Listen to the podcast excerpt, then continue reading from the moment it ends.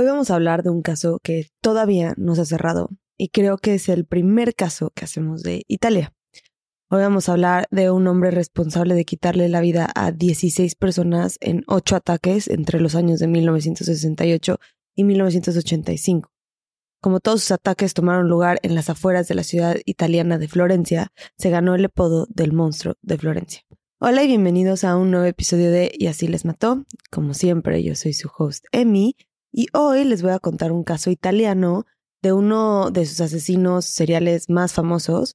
La verdad es que no conozco muchos casos eh, italianos o europeos, así que por favor pídame más de estos casos si los quieren escuchar. Este caso me lo pidió Gaia, que de hecho es de Florencia, así que muchas gracias. Y si quieren escuchar más casos al mes, no se les olvide meterse al Patreon, en donde a base de una suscripción mensual les doy dos episodios extras al mes. Hay dos maneras de unirse. Uno es el link de los episodios que tienen como un candadito.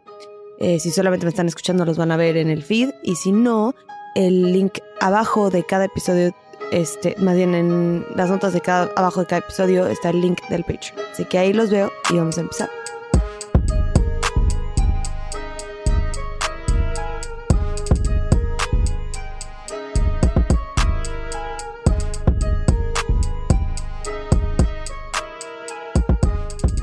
Agosto de 1968 fue el primer asesinato en las afueras de Florencia, Italia.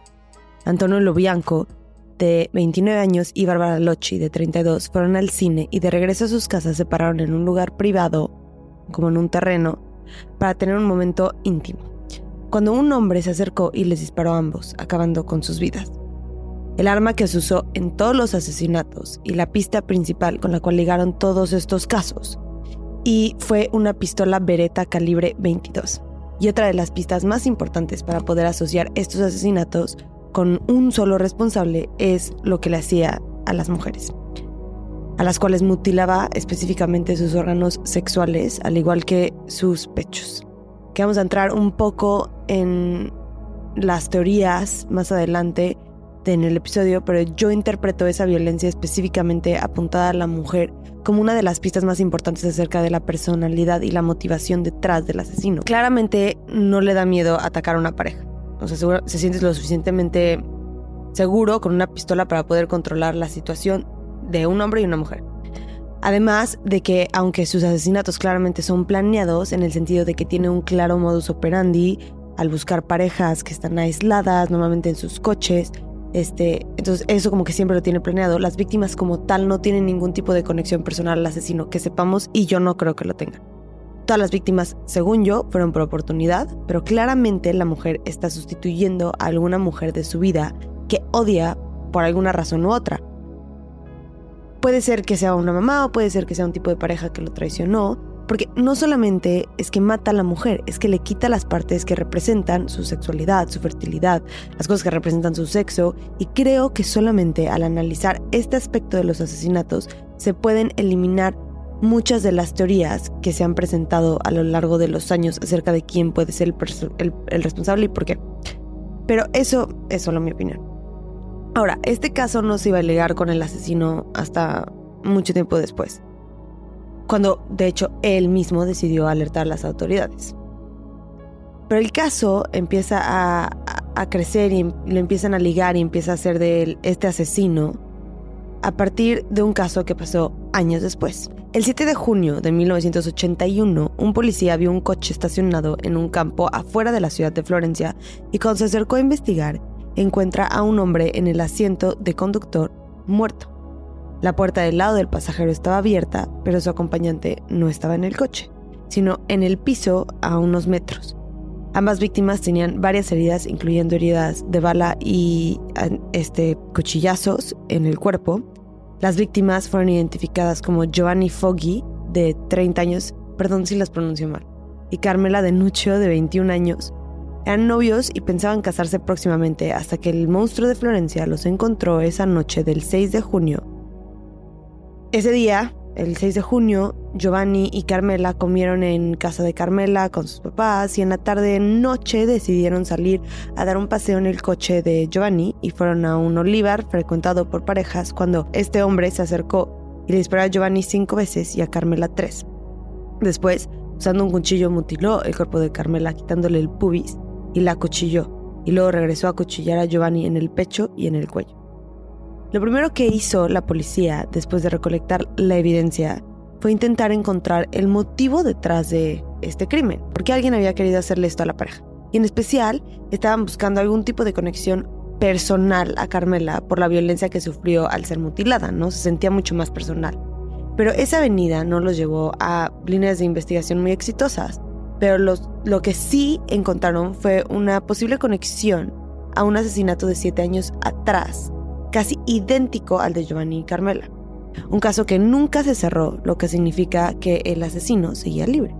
Este asesinato ocurrió el 15 de septiembre de 1974 y al igual que los demás, eran una pareja que habían buscado un lugar privado en donde estacionarse para poder tener relaciones sexuales o un momento íntimo, lo que sea.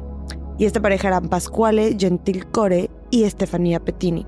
Los dos tenían heridas de bala y de arma blanca, pero al igual que Carmela, Estefanía había sido víctima de una mutilación de sus órganos sexuales, además de que insertó un objeto.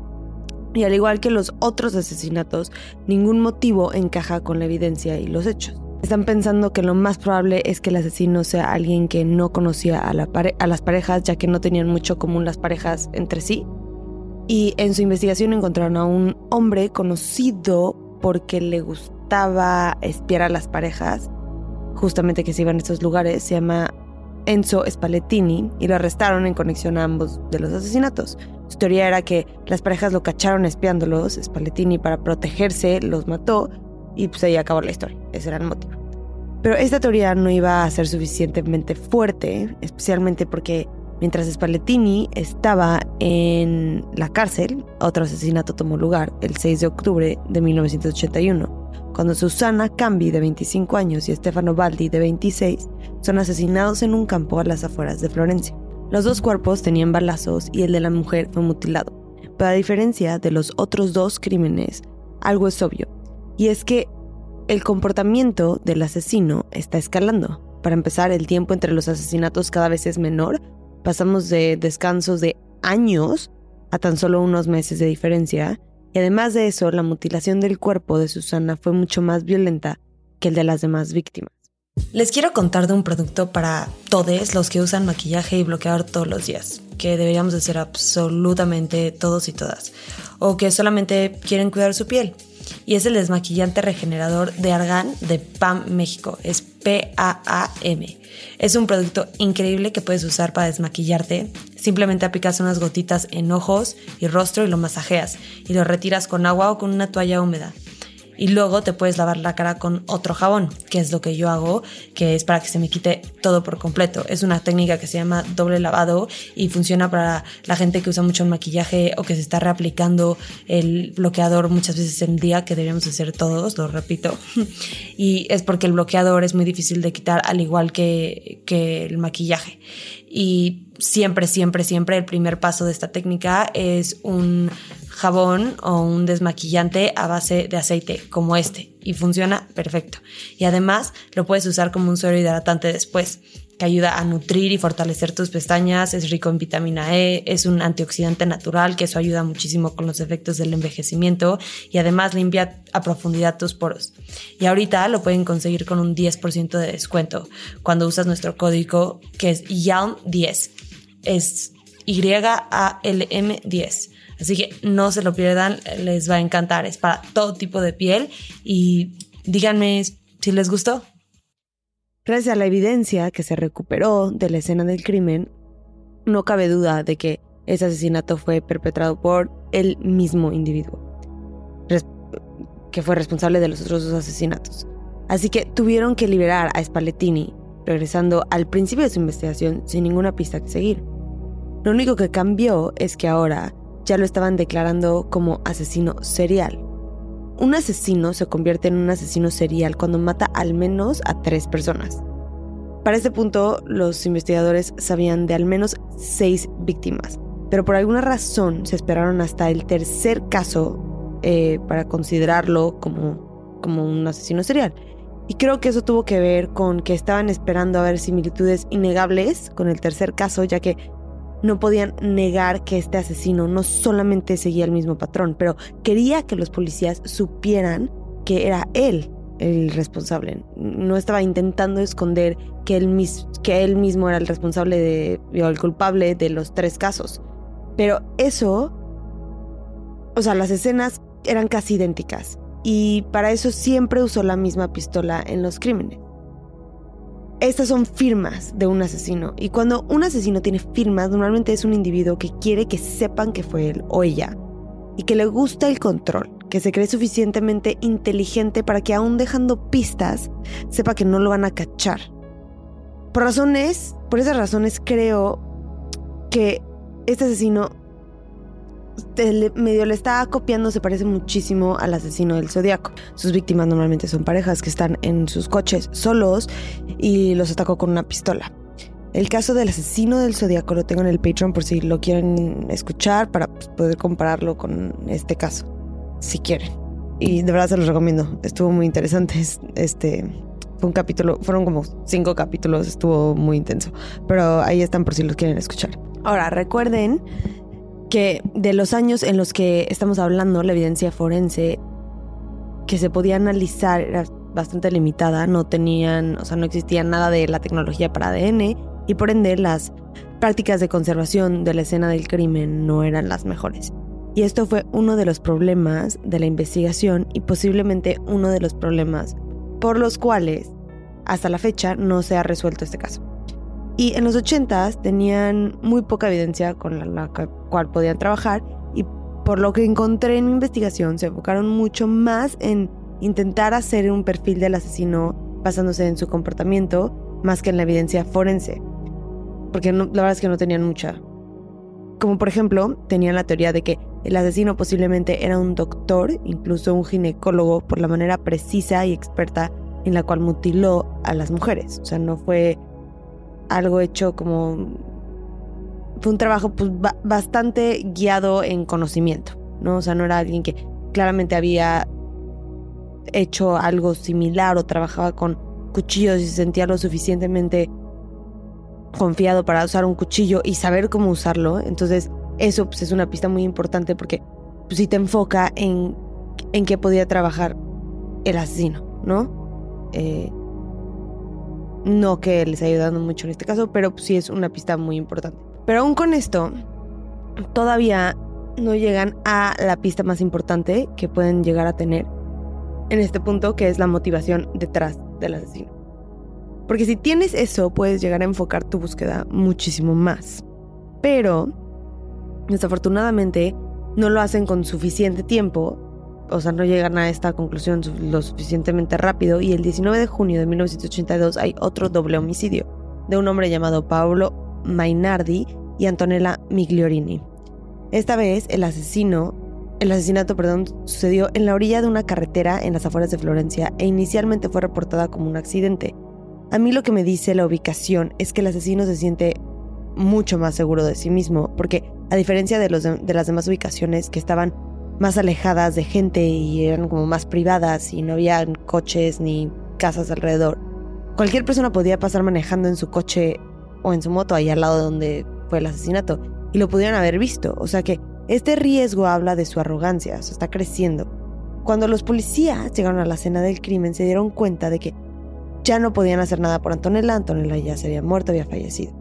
Pero cuando se acercaron a Pablo de 22 años, Pablo, perdón, de 22 años, quien estaba en el asiento trasero del coche, se dieron cuenta de que seguía respirando.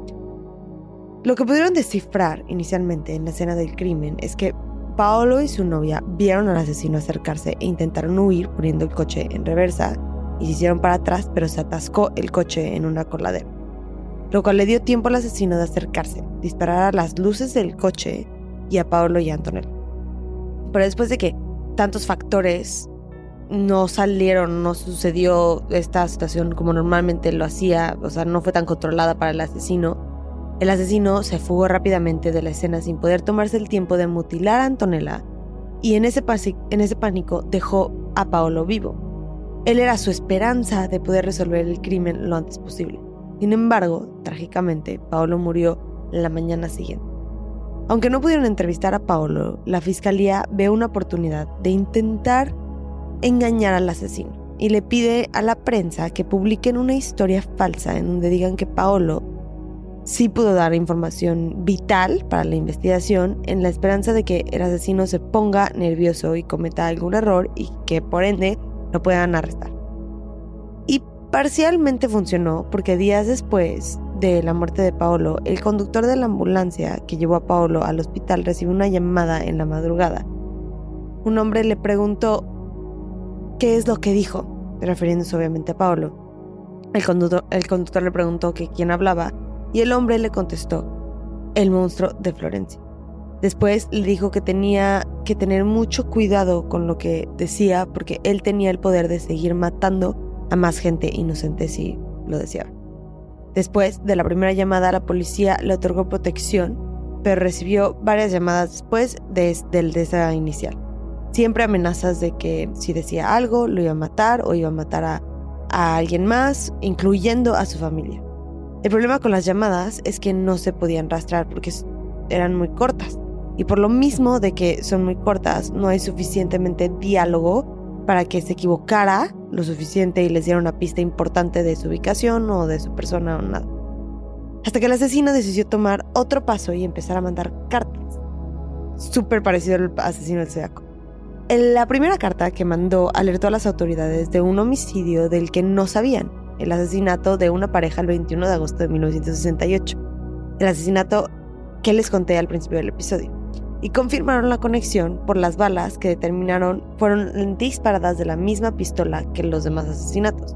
Pero cuando descubren este caso, también descubren que era un caso cerrado, que llevaba años en la cárcel un hombre que claramente era inocente. Este hombre era el esposo de Bárbara, al que culparon simplemente porque Bárbara le estaba poniendo el cuerno. Para la policía en ese entonces era lo suficientemente fácil culparlo a él y rápidamente cerraron el caso sin ninguna preocupación.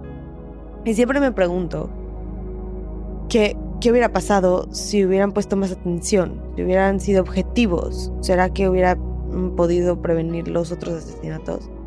Obviamente es una pregunta que jamás se va a poder contestar. Pero la segunda vez que investigan el, caso, el asesinato de Bárbara y de su amante Antonio, se cruzan con el nombre de Francesco Finchi, un, un hombre que también fue ligado al asesinato de Paolo y Antonella. Y eso se los voy a contar en el siguiente episodio. Muchas gracias por escuchar este episodio de Y así les mató. Nos vemos el próximo martes con un nuevo episodio. No se les olvide seguirme en redes sociales. Eh, el Patreon tiene 7 días gratis a la semana, entonces vayan a ver, pueden escuchar varios episodios en esos 7 días, a ver si les gustan. Y pues sí, muchas gracias. Bye.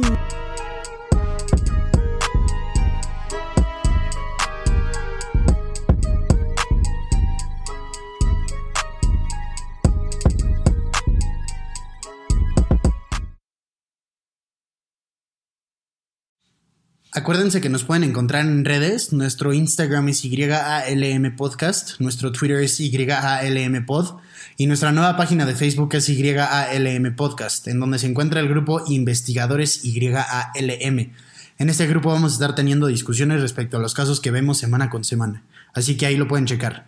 Gracias, bye.